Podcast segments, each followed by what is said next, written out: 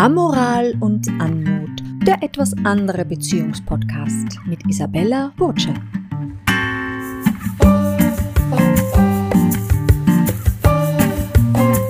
Schön, dass Sie hier sind und sich auf eine Amorie einlassen. Ja, sogar auf eine Polyamorie. In diesem Podcast werden gewohnte Beziehungsmodelle erweitert, Glaubenssätze hinterfragt und Motivationen durchleuchtet und wir werden etwas andere Beziehungsgeschichten hören. Der Podcast besteht aus drei Staffeln. Die erste Staffel umfasst die Audiobook-Version des Buches Polyamoral von einer Affäre zu Polyamorie und einer ungewöhnlichen Freundschaft. Wer dieses Buch bereits kennt, kann die ersten neun Folgen dieses Podcasts locker überspringen oder sie sich nochmal, von der Autorin selbst vorgelesen, zu Gemüte führen.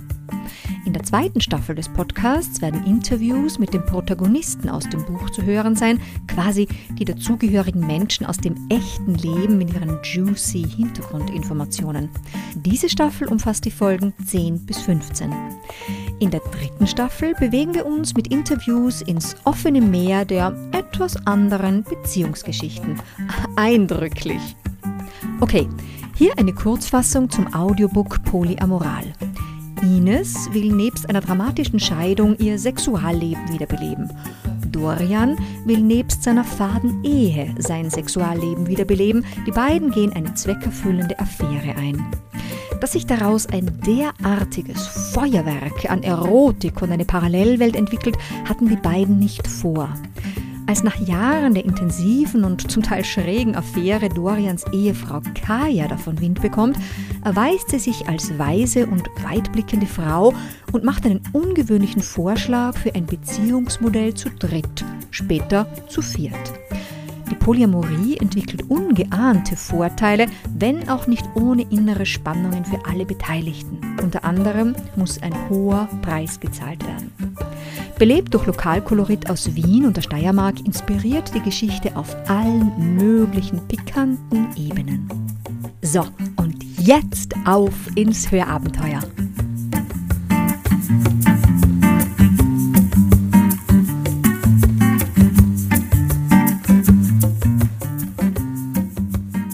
Liebeskummer ist in den Teenagerjahren ja eigentlich an der Tagesordnung. Doch wie verhält es sich, wenn ein Teenager den Liebeskummer seiner Mutter mitbegleiten muss, anstatt den eigenen zu durchlaufen? Herzlich willkommen zu einer neuen Folge von Amoral und Anmut. Und ich freue mich sehr, dass ich heute jene junge Frau zu Gast habe, deren Teenager-Erleben beispielgebend war für die Protagonistin der Rosmarie aus dem Buch Polyamoral. Herzlich willkommen, Rosmarie. Dankeschön. Ich freue mich sehr, hier zu sein. Du hast ja in deinen Teenagerjahren den Liebeskummer deiner Mutter hautnah miterlebt, wie wir im Buch Polyamoral lesen können. Vor allem was die letzten Kapitel des Buches anbelangt. Wie ist es dir dabei ergangen? Was war denn dabei das Schwerste für dich? Also ich teile die Beziehung zwischen Dorian und Ines in, für mich selber in drei Abschnitte ein. Und zwar gab es die ersten vier Jahre, die wunderschön waren. Oder ich glaube, es waren vier Jahre. Ich habe es nicht ganz mitbekommen, weil ich noch zu jung war. Die waren diesen selben Flug vorbeigegangen, weil ich da einfach sehr wenig involviert war. Aber das letzte Jahr der Beziehung war für mich natürlich am aller, ähm, bleibt mir am allermeisten in Erinnerung. Und da begann auch schon der Liebeskummer, wo die Beziehung sehr toxisch wurde. Also in dem letzten Jahr, wo die Beziehung eigentlich schon dann sich dem Ende hin geneigt hat und ich auch das gemerkt habe, wie sehr es meine Mutter belastet hat, habe ich natürlich auch gemerkt, dass es ihr einfach mental zunehmend schlecht geht, wegen der Beziehung. Ich habe mich da teilweise sehr ohnmächtig gefühlt, weil ich nicht äh, wusste, warum sie jetzt so traurig ist, warum sie so äh, auf dem Boden zerschlagen für mich wirkte. Ich konnte eigentlich persönlich nicht viel tun, weil sie hat immer gesagt, äh, es sind ihre eigenen Sachen, die, mit denen sie sich ähm, auseinandersetzen muss. Also dieser, dieser Stress, Angstzustand, den sie in der, im Ende der Beziehung hatte, der war für mich sehr schwer und sehr schwer nachzuvollziehen auch. Und da konnte ich eigentlich gar nicht viel machen. Ich konnte ihr, ich konnte ihr ja schwer sagen, mach Schluss. Das war viel zu kompliziert. Da, da konnte ich als äh, 15-Jährige nicht wirklich eingreifen. Aber ich habe sie einfach versucht zu trösten, so gut ich konnte, aber ich habe dann natürlich auch erfahren, einige Sachen, warum jetzt das so ist, warum sie so traurig ist und habe sie immer versucht zu überzeugen davon, dass das eigentlich nicht normal ist, weil ich habe einige Geschichten dann gehört, warum sie denn jetzt so traurig ist. Und immer, wenn sie von Graz zurückkam, in dem letzten Jahr hat sich das sehr stark geändert. Da war sie nicht mehr so ähm, fröhlich, sondern eher dann sehr niedergeschlagen, als sie zurückkam. Und hat mir dann einige Sachen erzählt, warum, was denn passiert ist. Und hat es aber immer sehr ähm, als normal hingestellt und runtergespielt. Und hat gesagt, das wird schon wieder, das ist alles gut, das ist normal. Und es hat sie, denke ich, dann doch irgendwann getroffen. Und sie wollte es die ersten paar Male überhaupt nicht äh, ähm, realisieren und sich eingestehen und hat immer Dorian verteidigt. Ich fand diese Sachen aber eigentlich oft gar nicht normal und habe ihr gesagt, dass das eigentlich, das hört sich überhaupt nicht nach einer gesunden Beziehung an, obwohl ich selber noch nie in einer Beziehung war, aber ich hatte einfach das Gefühl, das hört sich überhaupt nicht richtig an, was da passiert. Als es dann schlimmer wurde, also wirklich in den letzten paar Wochen vor der Trennung, war ich sehr verzweifelt, weil ich gesehen habe, wie echt, wie schlecht es meiner Mutter ging. Was sich dann auch entwickelt hat, war eine Wut. Einerseits auf Dorian, anfangs natürlich, weil er ja schuld an dem Ganzen war, in meinen Augen. Aber dann hat sich diese Wut auch auf meine Mutter übertragen, weil ich sie, ich konnte nicht verstehen, wie sie das überhaupt nicht sehen konnte, wie, wie schlecht Dorian sie behandelte. Deshalb wurde ich dann auch schon wütend auf sie und habe sie oft angeschrien, wie, wie blödsinnig kannst du denn sein, dass du das alles nicht siehst. Und ich glaube, sie hat sich das dann irgendwann schon auch zu Herzen genommen. Das war noch, als sie in der Beziehung war. Ob sie das denn überhaupt nicht sehe. Und ich habe mich sehr aufgeregt und es war sehr schwer für mich, irgendwie damit umzugehen. Aber ich denke, es hat sie dann schon irgendwann getroffen, als wir auch viele Konversationen geführt haben darüber und ich ihr wirklich ehrlich meine Meinung gesagt habe über diese Situation. Und ich wusste, ich habe bei ihr schon einen wichtigen Platz und meine Meinung war ja auch sehr wichtig. Und sie hat mir auch immer gesagt, dass ich doch an erster Stelle stehe und niemals ein Mann wichtiger sein wird als ich. Deshalb hatte ich da schon auch die Sicherheit, dass meine Meinung irgendwas wert ist und habe das auch dann angewendet, dann auch ausgenutzt. Ich habe im Grunde genommen einfach versucht, mit irgendwelchen Worten sie dazu zu bringen, einfach das Richtige für sich zu tun und sich einfach dafür zu entscheiden, naja, die Beziehung zu verlassen, weil sie dann dadurch glücklicher werden wird, in meinen Augen. Als die Beziehung dann aber endete, war sie danach, wie gesagt, das ist, kann man sich vorstellen, extrem äh, einfach am Boden zerstört und war teilweise tagelang in ihrem Zimmer im Bett und wollte fast gar nicht mehr rauskommen. Da wusste ich überhaupt nicht, was ich machen soll. Das war für mich auch sehr schwer, weil ich mich eigentlich ohnmächtig gefühlt habe. Ich konnte überhaupt nichts tun, als ich, ich habe habe die Situation schwer verstanden, weil ich noch zu jung war. Ich konnte wirklich sie nur trösten und konnte, ich konnte nur versuchen zu verstehen, was sie gerade durchmacht. Und habe mit ihr viel darüber geredet und ihr einfach immer gesagt, alles wird gut. In kindlichen Worten natürlich. In dieser ganzen Situation hat mich das Einzige, was mich wirklich belastet hat, war, dass es meine Mutter so belastet hat. Das kann man eigentlich auf die Gesamtsituation generell drüberlegen, dieses Statement. Sie war immer noch, obwohl dieser ganzen, diese schlimmen ein, zwei Wochen nach der Trennung, war sie immer noch da für mich. Das weiß ich sehr zu schätzen. Also sie hat nicht komplett abgeschaltet und mich vernachlässigt oder so. Sie ist ihren Pflichten nachgegangen, was ich auch sehr erstaunlich fand, weil ich weiß, wie schwer das für sie war. Ähm, aber irgendwann ging es dann besser. Wir haben, wir haben viel drüber geredet und heute kann ich sagen, ist es zu 90 Prozent überwunden. Es ist auf jeden Fall noch ein Rest Schmerz da und die Wunden sind noch nicht komplett verheilt, aber es ist schon, das Leben ist ganz normal. Und der Trennungsschmerz, den ich spüre gar nicht mehr. Meine Mutter natürlich, kann ich mir vorstellen, schon noch, wenn auch weniger, aber für mich ist jetzt das Thema eigentlich ganz abgeschlossen. Also was ich so höre, hast du sehr viel von einer kleinen Erwachsenen übernommen. Die Rolle einer vernünftigen, fast schon die Mutter der Mutter übernommen, zumindest tageweise oder wochenweise. Du bist mittlerweile 18 und kannst sicher im Rückblick schon einiges wesentlich klarer und objektiver sehen und auch besser beurteilen. Trotz alledem hat sich ja anfangs deine Mutter in der Beziehung zu Dorian enorm wohlgefühlt. Es gab da ja auch dieses geflügelte Wort, immer wenn die Mama von Graz nach Hause kommt, kann ich alles von ihr haben, weil sie so gut drauf ist. Hat diese gute Zeit, die Zeit des Trennungsschmerzes, in irgendeiner Form wettgemacht? Also diese, diese Zeit, wo meine Mutter immer zurückkam und ich konnte alles von ihr haben, das war natürlich sehr, sehr schön. Da war ich noch sehr jung. Ich kann mich nur noch wenig daran erinnern, aber es war wirklich, es war super. Ich wusste, dass es ihr so gut geht und dadurch ging es auch mir sehr gut. Also ich habe da einfach gar nicht drüber nachgedacht. Ich habe einfach gelebt in der Glücklichkeit sozusagen. Ähm, ich habe es immer nur indirekt mitbekommen. Ich habe einfach gemerkt, dass meine Mutter unglaublich glücklich ist und davon habe ich natürlich profitiert. Es war für mich eigentlich normal, dass sie so glücklich ist. Ähm, aber natürlich diese extreme Zeit der Traurigkeit, dieser Liebeskummer, dieser Schmerz, den ich miterlebt habe von meiner Mutter, der war viel präsenter, weil ich ja älter war. Also diese Zeit des Trennungsschmerzes war so viel mehr raumgreifend und so viel äh, näher und größer. Und es ist ja auch erst weniger lang her. Das heißt, ich habe das viel bewusster wahrgenommen als diese Zeit, wo sie glücklich war, weil das wirklich an mir vorbeigezogen ist. Ich habe nur später erfahren, dass das wirklich vier ganze Jahre waren. Es hat sich für mich angefühlt wie eines. Und die Zeit, diese schlimme Zeit der Trennung, die war, hat sich für mich angefühlt wie drei Jahre.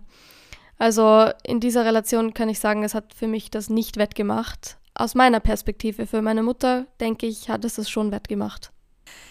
Im Buch Polyamoral auf Seite 156 steht er geschrieben über dich. Und sie konnte die Paradoxe nicht einordnen. Einerseits hatte sie ihre Mutter an Dorians Seite glücklicher denn je erlebt und gleichzeitig zu Boden gedrückt wie nie. Einerseits hatte sie diesen Mann mehr als ihren eigenen Vater väterlich verehrt und ihn gleichzeitig zunehmend beängstigend gefunden. Einerseits liebte sie den lustigen Umgang mit seinen Kindern und zugleich waren die beiden ihr oft nach kurzem Spiel zu viel. Rosemarie wollte eingebunden sein in eine größere Familie und vermisste in denselben Momenten den Draht zu ihrer sehr auf diese Familie fokussierten Mutter. Nun hören wir, dass dein Verhältnis zu Dorian eine Art väterlich Verbundenes war. Wie steht es um diese Aussage und wie war eigentlich sein Abschied für dich? Also das mit dem väterlichen, das habe ich meiner Mutter damals gesagt, aber das Stimmt nicht ganz. Das habe ich großteils nur gesagt, weil ich damals äh, noch sehr böse auf meinen eigenen Vater war, weil der nicht präsent war. Deshalb habe ich mir das so zurechtgelegt, dass ich jetzt Dorian als Vaterfigur ähm, bezeichne. Aber wirklich hat er diese Rolle nicht erfüllt, denn er hatte nie diese, diese Wärme, diese Standhaftigkeit, die ein Vater normalerweise mit sich bringt. Er war immer mehr äh, so unantastbar und ich habe auch nie wirklich einen emotionalen Zugang zu ihm gefunden, überhaupt nicht. Es war immer sehr oberflächlich, ganz nett, aber nie wirklich tiefgehend. Das heißt, so eine richtige Verbindung hatte ich mit ihm nie. Das Einzige, was ich an ihm wirklich geschätzt habe, das klingt jetzt zwar gemein, aber war, dass durch ihn meine Mutter so unglaublich glücklich war. Und deshalb mochte ich ihn, einfach aus diesem Grund. Der Abschied war für mich relativ unspektakulär. Das bedeutet, der Abschied von ihm persönlich fiel mir nicht sehr schwer. Für ihn auch, weil er hat sich, hat sich nie wieder bei mir gemeldet. Kein einziges äh, Wort der, ich weiß nicht, kein Abschiedswort, kein, ähm, keine Erklärung, gar nichts war. Eben, wie gesagt, ich bin nicht wirklich an ihm gehangen. Das Einzige, was mir dann natürlich schwer fiel mit diesem Abschied, war, dass dadurch die Welt meiner Mutter komplett zusammengebrochen ist und somit auch meine. Also der Abschied von dieser ganzen Familie, hat insofern Schaden angerichtet, da es meine kleine Familie so sehr getroffen hat. Aber den Dorian persönlich zu verlieren, das hat mir nicht wirklich wehgetan. Vermissen tue ich ihn jetzt nicht. Heute äh, finde ich mich auch eigentlich nie in Gedanken bei ihm. Erstaunlicherweise ist mir letztens aufgefallen, dass ich nie wirklich an ihn denke. Mehr, überhaupt gar nicht. Also der Abschied war sehr unspektakulär für mich. Du sprichst jetzt von der größeren und erweiterten Familie. Wie gestaltete sich denn dein Umgang mit den beiden Kindern von Dorian? Wie war denn eigentlich anfangs die Idee von einer erweiterten Familie, die zusätzlich zu deiner Mutter und dir dazukommt? Wie war das Gefühl für dich, in eine größere Familie eingebunden zu werden? Also da es die letzten Jahre dann immer nur ich und meine Mutter waren, also eine sehr kleine Familie, fand ich die Idee von einer erweiterten Familie fand ich eigentlich super. Ich hätte mich auch sehr darauf gefreut, mit denen einzuziehen. Also die Idee davon hat mir sehr gefallen.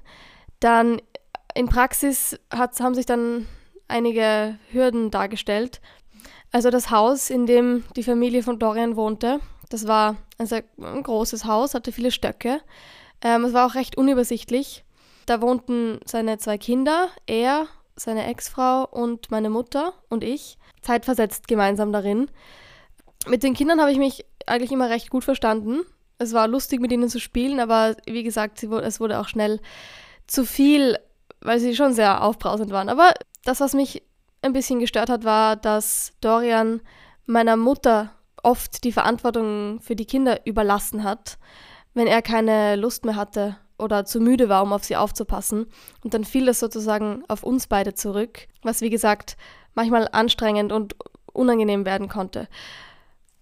Also dieses Haus, in dem die Familie von Dorian lebte und wo wir eigentlich hin, hinziehen hätten sollen, das war sehr, sehr, hatte sehr viele Stöcke, war sehr unübersichtlich und wenn man vom Wohnzimmer bis in mein kleines Zimmer im Dachgeschoss kommen wollte, dann hat das ungefähr eine Minute gebraucht, bis man die ganzen Stufen bewältigt hat. Also es war sehr eine, eine große räumliche Trennung auch zwischen mir und meiner Mutter und somit auch eine, eine geistige Trennung.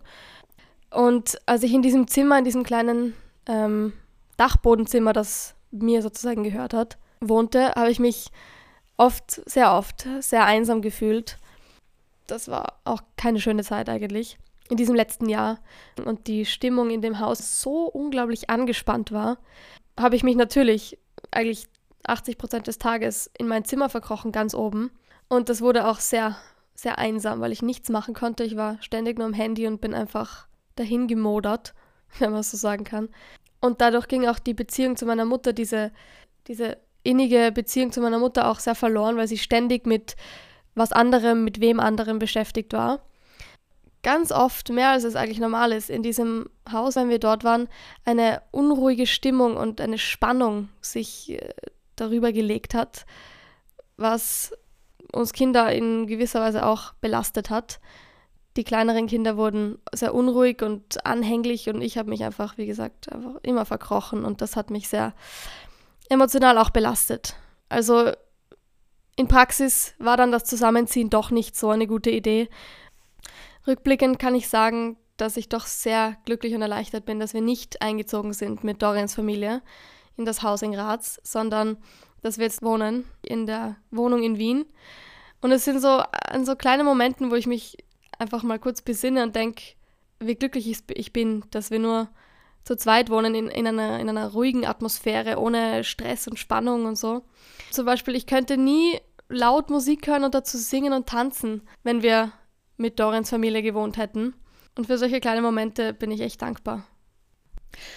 Wo hattest du eigentlich dank deiner sehr scharfen Beobachtungsgabe und trotz deines jungen Alters bereits die Red Flags in der Beziehung herankommen sehen? Du warst damals etwa 15 Jahre alt und hattest eigentlich schon einen sehr guten Eindruck davon, was stimmig ist und was nicht. Hast du ein paar Beispiele für diese Red Flags? Also ich würde sagen, es hat sich eher schleichend entwickelt weil anfangs habe ich bei den Interaktionen, die ich zwischen meiner Mutter und Dorian gesehen habe, die waren liebend und äh, fröhlich und ganz normal. Später, äh, als sich die Beziehung zum Ende hin neigte, habe ich einige Sachen gemerkt, die mir dann zu verstehen gaben, dass Dorian vielleicht doch nicht so eine, eine weiße Weste anhatte und so der perfekte Mann war, der vorgab zu sein. An ihm persönlich habe ich nie wirklich was direkt gemerkt, weil er immer sehr gut war, eine neutrale Verfassung zu behalten. Er hat, er hat sich sehr gut kontrollieren können, würde ich sagen. Also er hat nie seine Kontenance verloren, bis auf den Schluss, da habe ich dann noch ein paar Geschichten. Ähm, ich habe es nur daran gemerkt, als sich der Zustand meiner Mutter verändert hat, als sie sich begonnen hat, anders zu benehmen, wenn sie in seiner Nähe war. Beispiele dafür sind äh, Sie hat sich dann gegen Ende hin fast schon äh, unterwürfig zu Dorian verhalten und hat jeden seiner Wünsche sofort erfüllen wollen, so ganz verzweifelt schon. Das hat mir, das hat mich extrem schockiert, sie so zu sehen, hat fast schon verängstigt oder weiß nicht, ja, einfach schockiert, weil ich von meiner Mutter immer das Bild hatte, dass sie so eine starke, unabhängige Wonder Woman ist. Also diese fröhliche Frau, die ich normalerweise an seiner Seite immer gesehen habe, hat sich dann langsam in eine verzweifelte, gestresste, unruhige Frau verwandelt. Sie hat sich dann äh, fast schon unterwürfig gegenüber ihm verhalten und ihm jeder seiner kleinsten Wünsche sofort erfüllen wollen. Ähm, das hat mich, dieses Bild zu sehen, hat mich sehr schockiert. Und meine Meinung zu ihm hat sich dann langsam verändert. Ich wurde dann sehr skeptisch, kritisch, äh, bis ich ihn irgendwann einfach nicht mehr mögen habe, weil ich gesehen habe, wie schlecht es meiner Mutter in der Beziehung geht und wie sehr sie ihn trotzdem noch liebt. Das habe ich überhaupt nicht verstanden damals. Ein paar Beispiele, wo er dann doch seine Fassung verloren hat und wo ich wirklich gedacht habe, okay, das ist jetzt echt unmöglich, waren zum Beispiel, als er, ähm, ich glaube, es war an dem Geburtstag seiner Tochter, als er in Rage einen äh, Geburtstagskuchen von einem seiner Kinder am Boden einfach getreten hat, weil er wütend war. Das hat mich auch sehr schockiert, aber meine Mutter gar nicht mal so, weil sie das sicher schon öfter gesehen hatte, dass er in Wut etwas wirft oder kickt oder zuschmeißt. Und an demselben Tag hat er ganz brutal die, ähm, die Autotüren zugeknallt. Und ich hatte fast schon Angst, dass jetzt als nächstes meine Mutter dran ist mit irgendeinem, äh, mit irgendeinem Gewaltakt. Ähm, da dachte ich mir auch, sieht so eine, eine gesunde Liebe aus, habe ich mich dann gefragt. Und eben, dann wurde es, dann wurde es schlimmer und ich habe die ganzen Zeichen gesehen. Also insofern habe ich erst am Ende direkt an ihm Red Flags erkannt, aber schon zwischendurch indirekt erfahren, was nicht ganz im Reinen war. Bei meiner Mutter habe ich jedoch auch Red Flags oder halt äh, Verhaltensweisen entdeckt, die, die ich als sehr schädigend wahrgenommen habe. Und zwar, wie gesagt, dass sie sich so, so anders gegenüber Dorian verhalten hat, wie ich sie noch nie gesehen habe. Und sie dann so zu sehen, in dieser kleinen Position neben ihm und alles in ihrer Macht stehend versuchte, um ihn äh, zufriedenzustellen. Das hat mich sehr schockiert, fast schon abgestoßen. Also insofern kann ich sagen, eine Red Flag in meiner Mutter war vielleicht auch, dass sie ihren eigenen Bogen total überspannt hat und überhaupt nicht mehr auf sich selbst geachtet hat, auf ihre eigenen Gefühle, auf, ihre eigenen, auf ihren eigenen Zustand. Du bist nun 18 Jahre alt und hast dir mittlerweile einen guten Überblick über das Geschehene gemacht. Wie würdest du denn heute aus dem Rückblick heraus die seelische Entwicklung deiner Mutter und auch deiner selbst beschreiben nach dem Abschluss der Beziehung mit Dorian und seiner Familie? Also ich war mit meiner Mutter mein ganzes Leben lang sehr verbunden. Wir hatten immer ein großes Vertrauensverhältnis. Und in der Zeit dieser Beziehung, wo es dann schlechter wurde, denke ich, wurde das ein bisschen verletzt und wir haben uns ein bisschen mehr voneinander entfernt weil ich ja doch eine andere Meinung hatte als sie. Und da sind wir natürlich auch oft geclasht. Aber ich denke, nach dem Beziehungsende und wie wir daraus hervorgekommen sind, ist es eigentlich besser denn je. Das hat uns eigentlich nur gestärkt. Ich vertraue immer noch so viel wie vorher, wenn nicht mehr. Und sie mir, glaube ich, auch. Wir können uns sogar schon drüber lustig machen.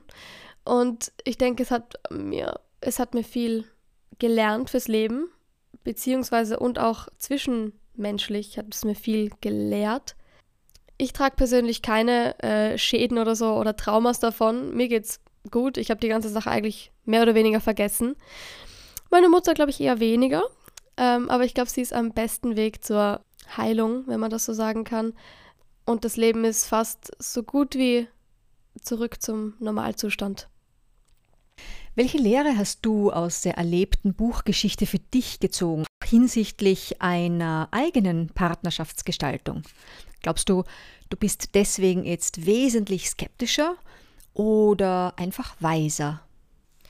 Also ich denke, ich habe gar nicht mal so viel Negatives davon mitgenommen, wie man vielleicht denken könnte. Es hat mir einige, äh, naja, interessante Perspektiven gegeben, wie eine Beziehung aussehen kann und wie sie nicht aussehen sollte das hat mich gut vorbereitet auf eigene zukünftige Beziehungen, dass ich weiß, worauf ich achten muss ähm, und dass ich Zeichen früh erkenne, zum Beispiel wie sich eine toxische Beziehung entwickeln kann und was eben die Anzeichen sind. Es hat mir aber auch anfangs, am Anfang deren Beziehung, ähm, war es sehr schön mitzuerleben, wie, wie groß eine Liebe wirklich sein kann. Das habe ich ja hautnah miterlebt und wirklich gefühlt, wie sehr die beiden verliebt waren.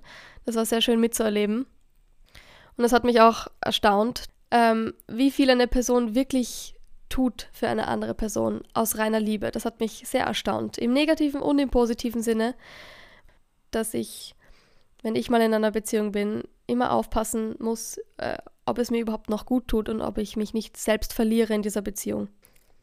Ähm, es hat mich auch gelehrt, dass ich in einer Beziehung nie so sein will wie Dorian und auch nie so sein will wie meine Mutter. In mehreren Hinsichten. Bei meiner Mutter, ich habe gerade gesagt, dass alles geben, auch wenn es dir selber schadet, auf das werde ich in Zukunft sehr aufpassen. Dass auch wenn ich äh, Hals über Kopf verliebt bin, dass ich nie ähm, meine eigenen äh, Bedürfnisse aus dem Fenster schmeiße, nur für eine andere Person. Und bei Dorian ist es, glaube ich, selbsterklärend, warum ich nicht so sein will wie er, weil das einfach unmoralisch in meinen Augen war, wie er emotional mit ähm, den Gefühlen meiner Mutter einfach jongliert hat und sie als Person vorübergehend zerstört hat. Other than that habe ich keine Traumas davon gezogen. Ja. Zum Abschluss interessiert mich und wahrscheinlich auch sämtliche Hörer, wo stehst du heute im Leben? Fehlt dir etwas? Also ich bin fast fertig mit der Schule. Ich stehe eigentlich am Anfang meines Erwachsenenlebens. Ähm, mental geht es mir super. Ich denke überhaupt nicht mehr an diese ganze Sache nach. Es belastet mich auch nicht mehr. Ähm, weil ich auch sehe, dass es meiner Mutter jetzt besser geht. das ist eigentlich der Hauptgrund. Ich kann sagen, es war auf jeden Fall ein cooler Plot-Twist in meinem Leben. Es war nie langweilig. Und, und in der Zukunft schauen wir einfach mal, was wird. Was gäbe es für einen passenderen Abschlusssatz von jemandem aus der Gen Z? Liebe Rosmarie, ich danke dir für deine offenen Antworten und dass du uns äh, Einblicke gegeben hast, wie ein Teenagerleben aussehen kann. Ich danke dir. Und wir schwenken mit diesen Worten wieder zurück auf die Generation X und ich freue mich sehr, die nächste Folge des Podcasts ankündigen zu dürfen, wo ich eine ganzheitliche Ärztin zu Gast habe, die uns aus medizinischer Sicht das Phänomen des Broken Heart Syndrome erklärt und auch, was es im Hinblick darauf mit Spontanheilung auf sich hat. Bis dahin, alles Liebe.